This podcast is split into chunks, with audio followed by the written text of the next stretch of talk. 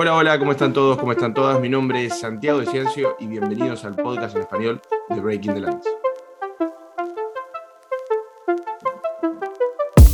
En este nuevo episodio venimos a hablar de, ahora sí, del fútbol argentino. Por primera vez venimos a tocar eh, y analizar un jugador del fútbol argentino, un jugador del fútbol sudamericano. Pasamos por la selección brasileña, que fue nuestro primer episodio eh, sin ser tan europeo como lo que veníamos trayendo. Pero bueno, en el día de hoy venimos a hablar de un jugador que está apareciendo realmente y de una gran manera en el fútbol argentino, una de las grandes apariciones de los últimos tiempos eh, en nuestro fútbol, por lo menos de mi parte y del invitado, el cual me va a estar acompañando en el día de hoy que ahora voy a presentar. Pero bueno, como dije, venimos a analizar este gran jugador como es Julián Álvarez, jugador de River Plate de acá justamente de Argentina, que está transformándose por ahora en el mejor jugador de, la Liga Profesional de Fútbol de acá de Argentina. Y para mí, en mi opinión, ahora le vamos a preguntar al invitado, que es de las mayores apariciones de los últimos tiempos, al igual que, por ejemplo, Lautaro Martínez, que es como la gran última aparición que tuvimos acá en Argentina. Así que voy a presentar a quien me va a estar acompañando hoy, justamente simpatizante de River, primer invitado que repetimos, obviamente lo merece estar acá. Me acompañó en el primer episodio y me va a acompañar acá hablando de, su pollo, supongo que también. Gonzalo Carolo, hola Gonzalo, ¿cómo estás? Hola Santi, ¿cómo va? ¿Todo bien? Por suerte, bueno, sí, tengo el honor de ser el primero que repite. Obviamente, simpatizo, soy hincha de River, ¿no? Pero vamos siempre a, hacer análisis con los pies sobre la tierra, obviamente, Y, y, hacerlo, obviamente, lo más objetivos posibles, aunque está el debate de que la objetividad posiblemente no exista, siempre va a haber algo un poco que esté salpicando nuestra, nuestras opiniones en estos casos, pero obviamente vamos a hablar de, como bien dijiste, una de las, si no la mejor aparición en el fútbol argentino en los últimos tiempos, tras Lautaro Martínez, después de que emigró al Inter, ¿no es cierto? Sí, sí, sí.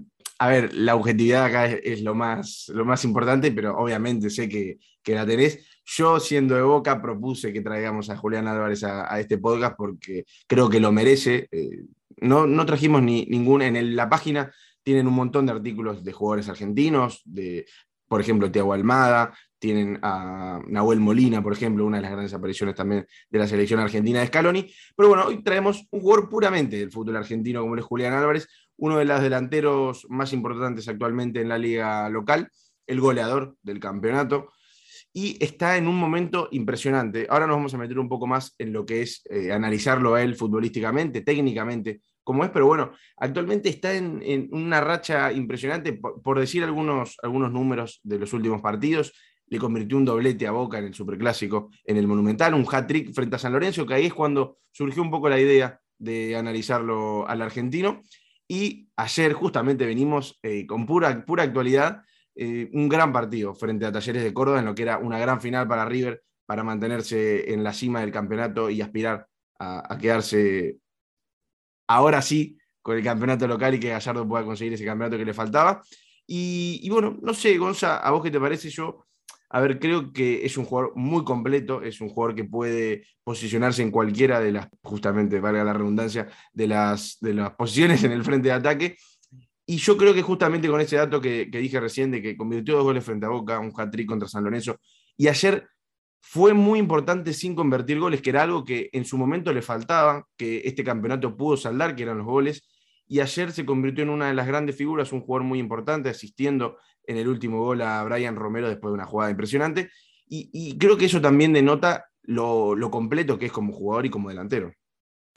Sí, sí, muy de acuerdo en todo lo que comentaste. De hecho, también porque es tan importante la irrupción de Julián Álvarez en este momento de River en el campeonato, porque River no está contando con Matías Suárez, que venía siendo uno de los jugadores claves en los últimos tiempos por el ciclo de Gallardo por su lesión en la rodilla. También se, salió con, por lesión contra, en el clásico contra Boca, precisamente Brian Romero, por ejemplo. Se fue Rafael Santos Borré, que emigró a la Eintracht de Frankfurt en Alemania. Y entonces, entre todos estos problemas que tuvo River en la delantera, le quedó la posibilidad a Julián Álvarez, que ya viene con rodaje, ya lo conocemos, lo teníamos visto de sobra y con continuidad siendo parte del equipo, ese jugador número 12, 13 de Gallardo durante los últimos dos años posiblemente, tomar ya ese rol de protagonista, ¿no? Del delantero de River, que creo que es además, como bien vos dijiste, Julián Álvarez puede desempeñarse en cualquier posición de todo el frente de ataque, inclusive lo ha hecho como enganche en algunas ocasiones durante el semestre pasado jugando por detrás de Borré y de Matías Suárez, porque creo que una de las cosas que hay que destacar de él es su actividad sin balón. Es muy bueno para moverse entre líneas, es muy bueno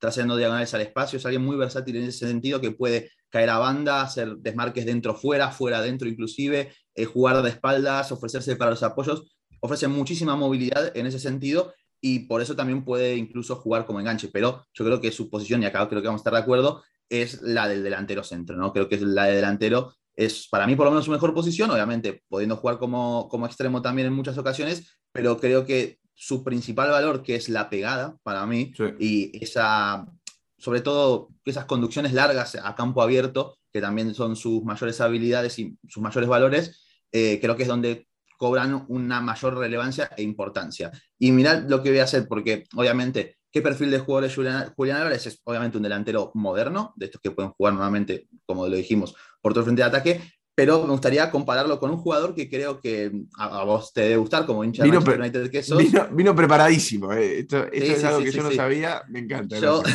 yo, lo voy a comparar con un, con un jugador que, que a vos imagino te debe gustar como simpatizante del United, del Manchester United que sos, que es con Mason Greenwood, por ejemplo. y también con Ansu Fati. Con esos dos jugadores los quiero comparar. Este perfil de quizás extremo que, o delantero que pueden jugar en ambas posiciones, que no son muy habilidosos con la pelota, no son regateadores natos. Julián Álvarez no es un regateador, o si hace o realiza gambetas, no es a través de la propia habilidad, sino más de la potencia que tiene él, de la explosividad, de la velocidad, eh, que sobre todo destacan por la pegada y por la facilidad que tienen para hacer goles. De hecho, en el último año eh, solo hay dos jugadores en el mundo sub-21 que tienen más de 15 goles y 15 asistencias en este apartado, que son uno Jadon Sancho, que estamos hablando, si bien Jadon Sancho no está haciendo la mejor de las temporadas en el United, no deja de ser un Wonder Kid absoluto y que viene demostrando todo lo que viene haciendo las últimas temporadas con el Dortmund. Y Julián Álvarez es el otro jugador que ha hecho 15 goles y 15 asistencias, por lo tanto también sirve para demostrar los registros que es capaz de dominar el delantero de River. Sí, la verdad que eh, justamente eso también quería tocar el tema números porque lo que viene haciendo en el último tiempo es impresionante. Eh, además, demostrando esto que decís vos, de no necesitar ser el regateador porque ni desde su inicio ni en, en, todo el ciclo de Gallardo que le viene dando la confianza al entrenador, necesita de eso, necesita de él que, como dijiste vos también, sea un jugador fundamental en los movimientos sin pelota también, eh, para la gente que, no, que no sigue mucho el fútbol argentino, también les quiero dar contexto de lo que viene pasando en el último tiempo, en, la última semana, más que nada ayer que jugó River frente a Talleres de Córdoba, que son los dos equipos que venían peleando en la punta del campeonato. River venció como visitante al equipo cordobés 2 a 0 y estiró la marca de 7 puntos a falta de 8 partidos y ya se va encaminando eh, al campeonato. Y bueno, todo esto que venimos diciendo es por la gran aparición también de Julián Álvarez. Obviamente el equipo está funcionando muy bien, pero Julián Álvarez en cuanto a la, zona ofensiva y también en, algunos retrocesos está funcionando bastante bien Julián Álvarez y creo que es algo en lo que destaca mucho Gallardo y, también hace hincapié a la hora de, colocarlo en, en ciertos partidos actualmente es titular Julián Álvarez, pero eh, creo que también eso fue fundamental para que se vaya sentando en el equipo titular, porque a ver, si nos remontamos a, los inicios de Julián Álvarez y las categorías inferiores en River, él jugaba de enganche, él no era delantero puro, y se fue, se fue colocando un poco más quizás hacia adelante, pero como dijo Gonza también, hubo muchos partidos en los que él se colocaba detrás de dos delanteros, como lo eran Matías Suárez y, y Borré. Y también creo que lo que le da, y es algo que a lo que me quiero meter más adelante, que en tema selección argentina, es ese plus eh, en cuanto a la polifuncionalidad para también meterse tanto en la selección argentina, en la consideración del entrenador, como en la consideración de ciertos equipos europeos, que va a ser uno de los temas principales que vamos a estar tocando más adelante en este episodio. Pero coincido, Gonza, que mm, además quizás le aporta algo a River de lo que no tenía.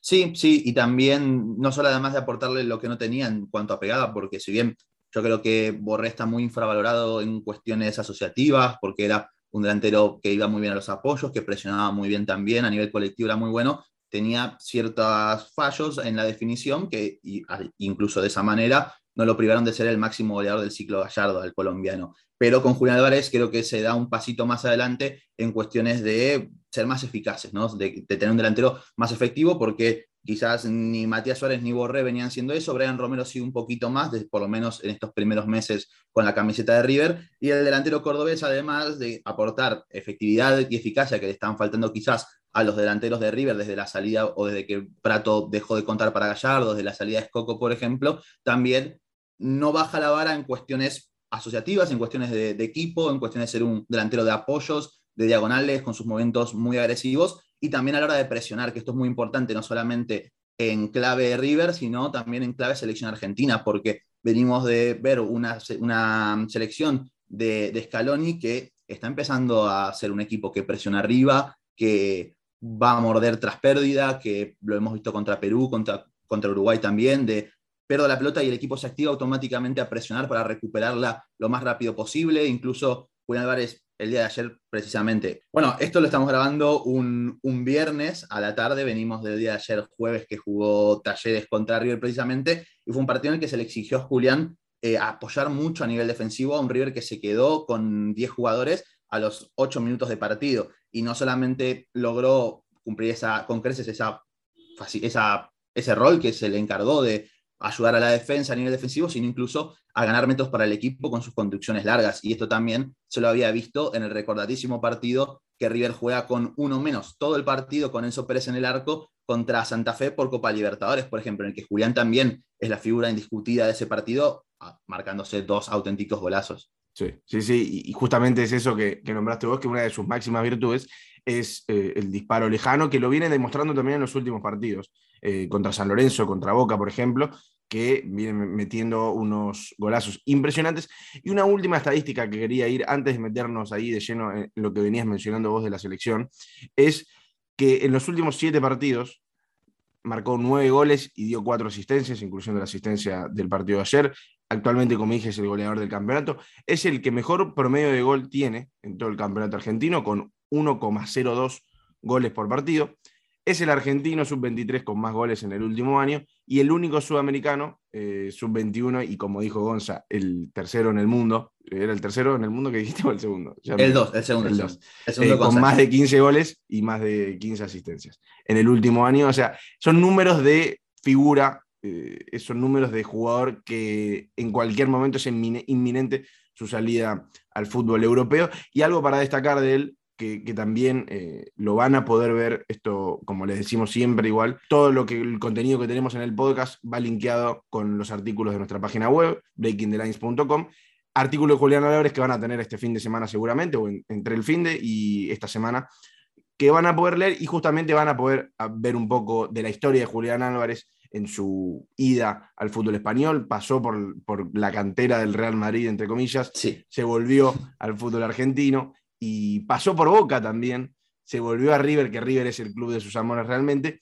y ahí es donde pudo hacer toda su, carrera hasta, hasta el día de hoy. Y como decía, es un jugador que eh, va a llegar a Europa, si no es ahora, es en el próximo mercado, o sea, en el siguiente, pero es seguro, es segura su vida. Y como venimos diciendo, es uno de esos jugadores que está marcando como lo marcó Lautaro Martínez, que marcaba realmente la diferencia en el fútbol argentino, y así fue como su llegada a Europa terminó siendo importante y terminó siendo el nueve titular de la selección argentina. También trazamos esa comparación y yo la quise trazar desde el lado de que mm, la selección argentina de Lautaro Martínez lo marcó mucho. Yo recuerdo que mm, en aquel Mundial 2018, en el que Lautaro es la previa a que él se vaya al fútbol italiano, Lautaro Martínez se queda fuera de la convocatoria de Jorge Sampaoli y él, cuando le consultaban, hacía referencia a que había una diferencia de 3-4 segundos con los jugadores del fútbol europeo con respecto a lo que eh, estaba acostumbrado él del fútbol argentino.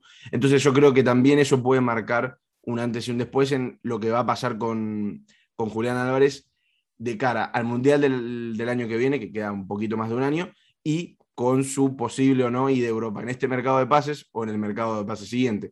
Así que no sé, Gonza, cómo lo ves vos con respecto al Mundial, para mí tiene que ir, pero bueno, también es una incógnita, porque no es de esos jugadores que está seguro, no es un caso como el de Messi, no es un caso como el de Paredes, de Paul, que ya sabemos que van a estar, pero compite. Y también, a su vez, no sabemos con quién compite, porque puede, puede ser que compita con Joaquín y Ángel Correa, como esos segundos delanteros que se pueden ver, que también son polifuncionales, porque pueden jugar por cualquiera de las dos bandas, o con Alario, por ejemplo, o con el Cura que son delanteros centros más referencia. Bueno, es que ese es un tema también, ¿no? Porque precisamente Argentina no está falto de delanteros en esta época. Obviamente venimos, increíblemente y paradójicamente, venimos de una camada previa a la selección actual que teníamos posiblemente la mejor delantera del mundo. Y hoy quizás ninguno es un delantero absolutamente top, porque Agüero, si bien sigue, sigue estando ahí, ya ha dejado de ser ese, esa clase de delantero de nivel élite mundial, sí tenemos una muy buena camada de delanteros que son todos muy parejos en su nivel y que sale uno, entra el otro, no va a haber grandísimas diferencias entre titulares y suplentes, ¿no? En el caso de Lautaro Martínez, de Tucu Correa, de Ángel Correa, de Alario mismo, eh, incluso, bueno, Nico González que ha jugado hasta de carrilero con, con Scaloni, pero que puede ser extremo hasta delantero, por, por formación lo era, o en argentinos también eh, jugaban esa demarcación, entonces Julián Álvarez tiene una bastante importante competición por hacerse un lugar en la próxima Copa del Mundo. El tema es, bueno, lo va a marcar los próximos meses, ¿no? Yo creo que la labor de todo seleccionador de cara al Mundial, al margen de cómo estemos a día de hoy, a un año del Mundial, es convocar los que mejor están en el, digamos, lo más cercano posible al Mundial. ¿no? Lo más importante de las selecciones no es todo, el camino obviamente es muy importante, cómo llega eh, los precedentes de una selección nacional al, Mundial, ¿no? De que si clasificó sobrado, de que si eh, tuvo, sufrió para clasificar y demás, pero es muy importante también, tanto a nivel colectivo como individual, que en, a un mes del Mundial, por ejemplo, contar con los mejores jugadores posibles en su mejor momento. Por eso quizás también, tanto a Julián Álvarez como también a la propia selección argentina, le llega quizás un poquito temprano el pico de rendimiento pensando en el Mundial, porque hay que ver si el propio Julián puede mantener este nivel de cara al año que viene. Hay que ver también si un fichaje a un club del exterior, a una liga en a, una gran, liga europea, eh, también le dan la oportunidad, cuenta con los mismos minutos, puede destacar de la misma manera y mantenerse en el lugar, ¿no? Y lo mismo aplica para los demás jugadores de, la selección, obviamente. Por eso quizás está esa paradoja con, con Julián en el sentido de se queda en River, hacerlo seguro, ¿no? Aguantar hasta el Mundial posiblemente y poder tener eh, quizás más oportunidades de ir o jugársela, entre comillas, digamos, ¿no? Porque también... tampoco es, jugársela del todo, pero No jugársela porque coincidiremos en que calidad y talento tiene de sobra para poder ir a un club de afuera, a un club importante, obviamente no, vamos a hablar, no lo vamos a poner un Real Madrid, obviamente, no, vamos a poner no, no va a ir al Manchester City de Guardiola. Claro, evidentemente, pero sí por lo menos ir a un equipo de segunda línea, ¿no? Eh, un equipo que esté compitiendo por entrar a, a competiciones europeas, eh, a, a competencia internacional, ya sea Europa League, Champions y demás, y poder destacar en un equipo de ese nivel. Sí, y mismo vos destacaste eh, la decisión que vaya a tomar él. Él también ha tomado decisiones en, el pasado, ha tenido ofertas del fútbol estadounidense, por ejemplo, de la MLS, y él ha creído que lo más conveniente para él y para el futuro de su carrera era continuar en River, que es también lo que está pasando mucho. Hay toda una polémica eh, y las críticas hacia los jugadores argentinos jóvenes que deciden irse a, la MLS, sea el caso de Barco, el ex River, la oferta de Tiago Almada que llegó de parte del Atlanta United también, que se había aceptado, pero no se dio y se va a dar en enero, que no sé qué, son muy jóvenes. Él decidió quedarse en, en, Argentina, quedarse en River, seguir compitiendo por la Copa Libertadores, seguir compitiendo en el fútbol argentino y esperar a que se le dé la oportunidad y creo que le salió muy bien eh, el seguir esperando porque ahora está en el pico de su rendimiento y puede darse, ¿por qué no?, eh, la salida de Europa eh, en este mercado, que está en dos meses llega al próximo mercado. Sí, y también algo que no es menor, según comentó Rodolfo Donofrio, presidente de, River, es que la renovación de Julián Álvarez para hasta 2024 está encaminada de momento. Habrá que ver si se termina haciendo verdad. Para más plata también. Puede ser una renovación con un aumento de una cláusula. También, si recordemos que, si mal no me equivoco, esto estoy diciendo en memoria, la cláusula de rescisión de Julián Álvarez creo que es de 20 o 25 millones, 25, En, esa, en ese dinero. y eh, obviamente quizás traería una mayor cláusula de rescisión, lo cual dudo que River, en caso de aumentar la cláusula, supongamos, a 30 millones, pida 30 millones para desprenderse de, de Julián, pero por lo menos le daría un mayor margen para pedir un poco más. ¿no? Se hablaba de que River ahora lo dejaría salir por 18 millones, al renovar y aumentar la cláusula, ese precio, ese valor se extendería un poquito más, no va a llegar hasta los 30 evidentemente, pero River creo que podría pedir un precio más acorde a lo que imagino tanto que coincidas conmigo de que debería un poquito más acordar al precio de lo que vale hoy en día. Eso, eso te quería preguntar, justamente no lo tenía pensado, pero justamente con, lo que nombraste vos, ¿cuánto crees que es el precio que River va a aceptar o que vos aceptarías para Julián Álvarez? Porque no solo, a ver, es para el fútbol argentino ya 15 millones es muchísima plata. Es muchísimo, por el eh, contexto actual. Exactamente, exactamente. Y yo creo que sería muchísimo, porque no es normal, no me acuerdo cuánto fue la cifra que el Inter pagó por Lautaro Martínez, pero también debe rondar por ahí. Y, para el fútbol argentino es muchísimo, muchísimo, muchísimo. Pero también te estás desprendiendo de una de tus grandes figuras. Sabemos que Gallardo igual no sabemos qué va a pasar con el futuro de Gallardo, pero sabemos que siempre tiene oportunidades, siempre tiene alternativas. Se le han ido jugadores importantísimos para él, jugadores fundamentales en su esquema, y siempre han llegado otros nuevos, han salido jugadores inferiores, como es el caso de Julián Álvarez con la salida, por ejemplo, de Borré, pero ya estaba, o la salida de Prato, o la salida de Escoco. Ha, eh, sabido perdón, cómo arreglárselas, pero ¿cuánto crees? A ver, nuevamente, y esto va de la mano un poco también con, la cuestión y el debate de los, los jugadores que miran a la MLS, ¿no? No solamente lo hacen porque el jugador acepta firmar un contrato con un club de Estados Unidos, sino también porque evidentemente en Argentina no estamos pasando el mejor momento económico a nivel nacional, entonces los clubes también se ven obligados a aceptar la primera oferta que les llega sobre la mesa, porque obviamente después existe este doble riesgo, ¿no? De lo vendo ahora, eh, que está jugando bien, o lo mantengo y con el riesgo de que en algún momento baje de nivel y no lo pueda vender por tanto. Le ha pasado a un montón de clubes, a Independiente, por ejemplo, con, eh, con Martín Benítez, por ejemplo, le ha pasado que tenía ventas al exterior y al final se ha quedado con las manos vacías, a propio River con Funes Mori, estos muchísimos años que estamos hablando con, el delantero hoy en, Monterrey, bueno, México. Mismo, mismo, bueno, Boca con Pavón en su momento, que ha tenido ofertas, pero Boca esperaba recibir la cláusula de 50.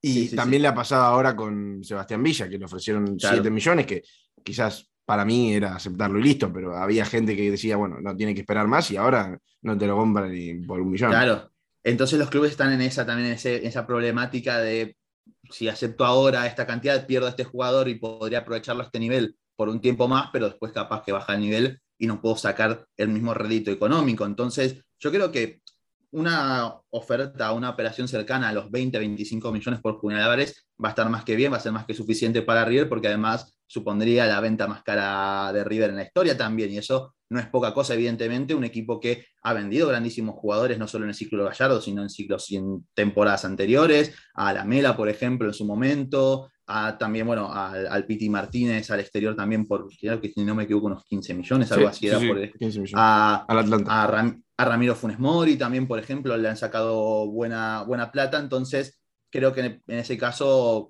una oferta por, ese, eh, por en torno a ese, a ese precio, sin duda alguna dejaría más que satisfecho a ambas partes también, ¿no? Y también, bueno, hay que ver si con la renovación de Julián Álvarez incluye también algún tipo de promesa, se podría decir, en el cual, bueno, si llega una oferta al exterior, te vendemos a cambio de que renueves y te quedes unos meses más, o que River pueda sacar más plata, como lo ha hecho Montiel, por ejemplo. Como, como pasó con Montiel, que mismo Montiel pidió a la comisión directiva y pidió a Gallardo aceptar una oferta si es que llegaba de Europa, y así llegó la oferta del Sevilla, y le aceptó que también fue un gran dinero para el conjunto millonario. Y aprovechando esto que venimos hablando, obviamente, cuál sería el precio ideal, quiero hablar del futuro, porque esto también viene linkeado con el Mundial de Qatar, porque como venimos diciendo, ver si es el momento para que se vaya, faltando un año para el Mundial, ver si el contexto en el equipo al que se vaya le pueda garantizar continuidad, le pueda garantizar jugar para no perder, eh, no perder terreno en cuanto a la consideración de Leonel Scaloni, el técnico de la selección argentina. No sé, Gonza, podemos abrir el abanico de opciones en Europa y, va a ser inmenso, pero vos, ¿cuál crees que sería el, el escenario ideal? Y te quiero preguntar, ya que te tenemos, sos especialista en Premier League, si es Premier League o si no es Premier League, te quiero preguntar cuál sería el equipo indicado dentro de la mayor liga de Inglaterra para que él pueda establecer sus características y que pueda eh, abarcar todo lo que viene mostrando acá en River en, un mejor contexto. Bueno, yo creo que a mí por lo menos me gustaría verlo en la Liga Española. Esto es, esto es una opinión puramente personal por gusto propio del hecho de que España, la Liga Santander viene perdiendo muchísimo talento en los últimos tiempos, ¿no? Eh, por la fuga de sus mejores futbolistas, bueno, Messi obviamente, Cristiano Ronaldo, los casos más ejemplares, y, que obviamente es una liga que ha perdido quizás en el estatus de estrellas a futbolistas de, de primerísima élite mundial. Entonces, quizás se le podría abrir la puerta a Julián Álvarez, por lo menos en la liga española, alguna posibilidad en un club que esté ya peleando puestos de Champions League, ¿no? Por ejemplo, ya sea un Sevilla, por ejemplo, que el Sevilla tiene muchísimo recambio también en la parte de arriba, ha fichado en esta temporada a Rafa Mir, por ejemplo, entonces quizás se complicaría un poquito más, pero un equipo como Real Sociedad, por ejemplo, que además hace muy buen trabajo de scouting con todos sus especialistas a los que quizás alguno que esté escuchando este podcast habrá consumido cuando todavía ejercían esas labores. Entonces, a mí me gustaría verlo en algún equipo por el estilo, de ese, de esa, de ese rango, ¿no? Incluso Betis también, que con sus proyectos y con, y con el ingeniero Pellegrini está ofreciendo un muy buen fútbol, tendría jugadores como Canales y Fekir al, lado, por ejemplo, pero también creo que Julián Álvarez, como es un jugador tan versátil eh, y que puede sacar mucha diferencia en cuanto a la pegada, podría ser adaptable a cualquier liga grande, sin duda alguna, ¿no? Tanto Serie A como incluso Liga 1, como la Premier League o como la Bundesliga, ¿no? Y yendo a la Premier League, que es la pregunta que me hacías, a mí personalmente me hubiera gustado verlo en el Leicester, por ejemplo, pero el Leicester ha fichado a Patson Daka esta temporada que ya está empezando a dejar mucho rédito a nivel deportivo, el talentosísimo delantero de Zimbabue, si no me equivoco. Creo que también, yo tenía el mismo nombre. Eh, lo, estoy, lo estoy diciendo de memoria. Eh, ya te lo investigo igual si querés, pero...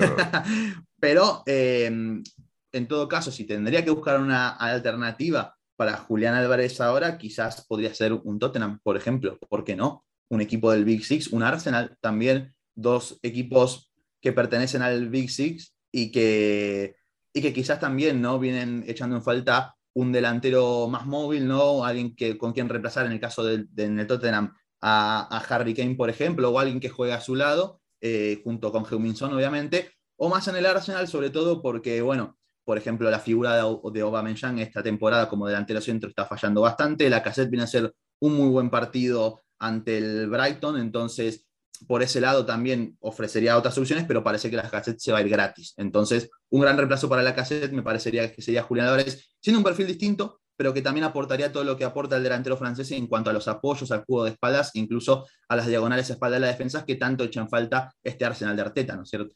Sí, sí, sí, la verdad que coincido, coincido. Era Zambia, no Zimbabue, era parecido.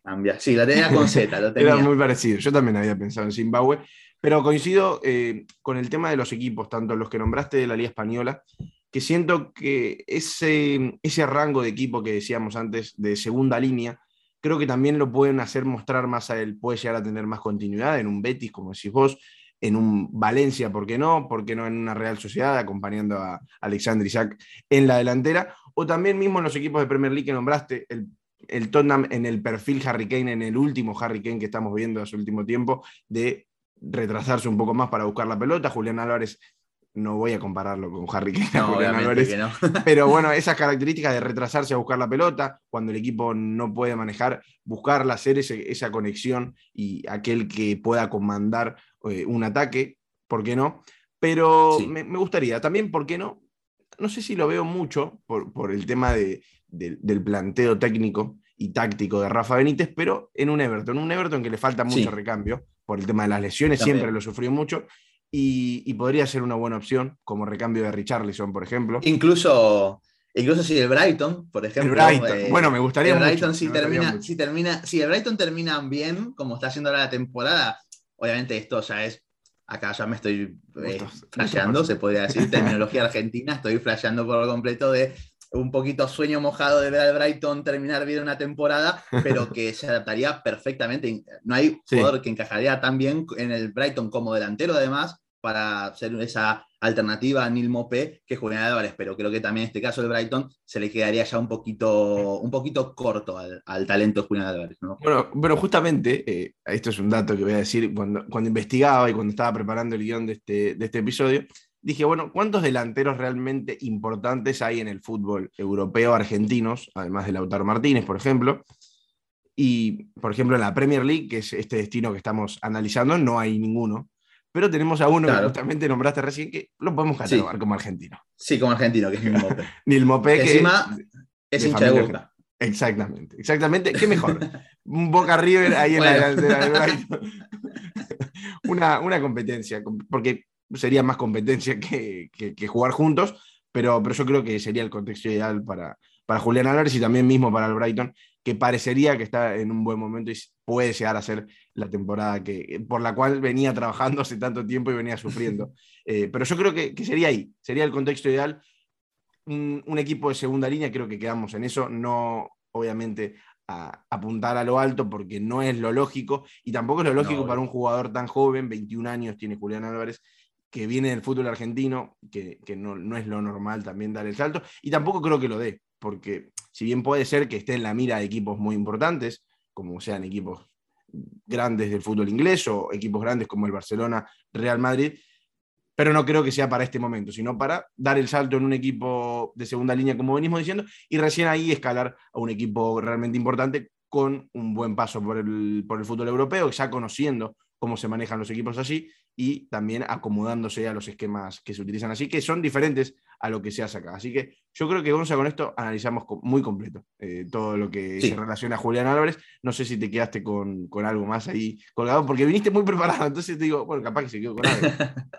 no, no, no, la verdad que creo que ya está todo dicho, ¿no? Obviamente vamos a tener que seguir de cerca y espero que la gente que haya llegado hasta esta altura del podcast, del programa, que empiece a seguir un poquito más de cerca a Julián Álvarez, porque quizás no es el talento más vistoso de todos, pero sí es alguien que va a dar muchísimos registros al equipo al que, por lo menos al que pueda recaer en el viejo continente. Sí, y tengan el ojo porque, cuidado, un año para el Mundial, llega a ir al Mundial y tengan, lo van a tener que tener visto mínimo, sí, porque, porque puede sorprender, puede sorprender. ¿Y por qué no? Esto hay que, hay que ponerlo sobre la mesa, y que lo había pensado, ¿por qué no, si es que le va muy bien en este último año, ser titular en la selección argentina en ese puesto que está vacante, bueno, vacante no, pero que se van rotando entre Nico González, Di María, Di ese extremo izquierdo, que Julián Álvarez podría ocupar tranquilamente. Sí, sí, sí, también porque aparte de esto no lo dijimos, pero es alguien que maneja muy bien los dos perfiles, que tiene muy buena pegada con ambas piernas, entonces también puede destacar tranquilamente en esa posición. Como dijimos, es un jugador muy versátil. Y obviamente, una de sus mayores virtudes que nos hemos olvidado destacar es que con ambas piernas le pega muy bien. Obviamente es diestro y eso se nota, pero no tiene ningún problema en definir o por lo menos decidir alguna situación eh, con la zurda, ¿no? Que obviamente su toma de decisiones para tener 21 años, como lo demuestran sus estadísticas, es bastante top. Sí, sí, es un jugador muy maduro futbolísticamente hablando. Y bueno, yo creo que con esto podríamos cerrar. Nos quedamos con eso, eh, con ese, que, ese detalle que dijimos, que también sería un perfil muy distinto a, los dos jugadores que compiten por ese extremo izquierdo, como son Nico González actualmente en la Fiorentina y Ángel Di María en el Paris Saint Germain. Así que, González, te agradezco por haberme acompañado en este episodio. La verdad que eh, quedó buenísimo y un análisis más que completo del jugador de River, que por suerte pudimos traer por, por primera vez a un jugador argentino acá. Muchas gracias a vos, Santi. Bueno, nada, siempre es un placer pasar por acá. Y a los que llegaron, bueno, muchas gracias también. Y que nada, obviamente escuchen el programa, que Santi está haciendo un muy buen trabajo y todo lo que sea cuestión de difusión lo va a ayudar a seguir creciendo. Bueno, te agradezco, Gonza. Obviamente también tiene que escucharlo a él en alineación indebida, hablando de Premier League. Eh, la verdad que es uno de los mejores podcasts y que hablan y saben mucho no solo que van a saber y se van a informar, sino que se van a divertir mucho. Yo Porque los episodios de los lunes temprano, porque los suben temprano los lunes, tienen toda la semana para escucharlo, tienen otras opciones para escuchar más de un episodio por semana, pero eso lo vamos a dejar a, Gonza que, se place si quiere. Pero, pero bueno, hablan largo y tendido y muy divertido también. Sí, también analizamos Premier League, también con un toque de humor, tenemos especialistas eh, en todas las tipos de materia, incluso las cómicas, se podría decir. Yo me encargo más de, hablar de fútbol que otra cosa en realidad, eh, pero bueno, eh, la verdad que lo pasamos muy bien. Tenemos también suscripciones en Patreon para que el que empiece a escuchar a partir de, de este podcast el programa y le dé una oportunidad, en donde también hacemos, tenemos comunidad en Discord, por ejemplo, hacemos podcast de análisis específicos sobre un club. Por ejemplo, el primero que hemos sacado de todos ha sido un análisis en profundidad sobre Wolverhampton, por ejemplo, uno de los equipos que más está llamando la atención, el de, el de Bruno Laje. Y bueno, también vendremos con muchísimas más novedades. Así que muchas gracias, Santi, por este espacio. No, obviamente, vayan a escucharlo. Los que llegaron acá, por favor, vayan porque es un contenido que no se pueden perder, muy importante, además de la liga más importante y más competitiva, en mi opinión, y creo que de la mayoría en el fútbol europeo y en el mundo. Así que bueno, le agradezco a todos los que se pasan y nos escuchan todas las semanas, le agradezco a Gonza, obviamente, y a todos los invitados que se están pasando por este podcast. Recuerden, como digo siempre, que todo el contenido que hacemos acá viene linkeado con los artículos de la página breakingthelines.com están en inglés, eso sí, todos los artículos están en inglés por ahora. Ojo a las próximas novedades que van a haber en el próximo tiempo con respecto al idioma. Y si no saben inglés, pueden poner, tiene una opción de traducirlo al español y lo leen, es fácil, tampoco, tampoco es muy complicado. Así que bueno, les agradezco a todos y nos estaremos viendo la próxima semana. Chau, chau.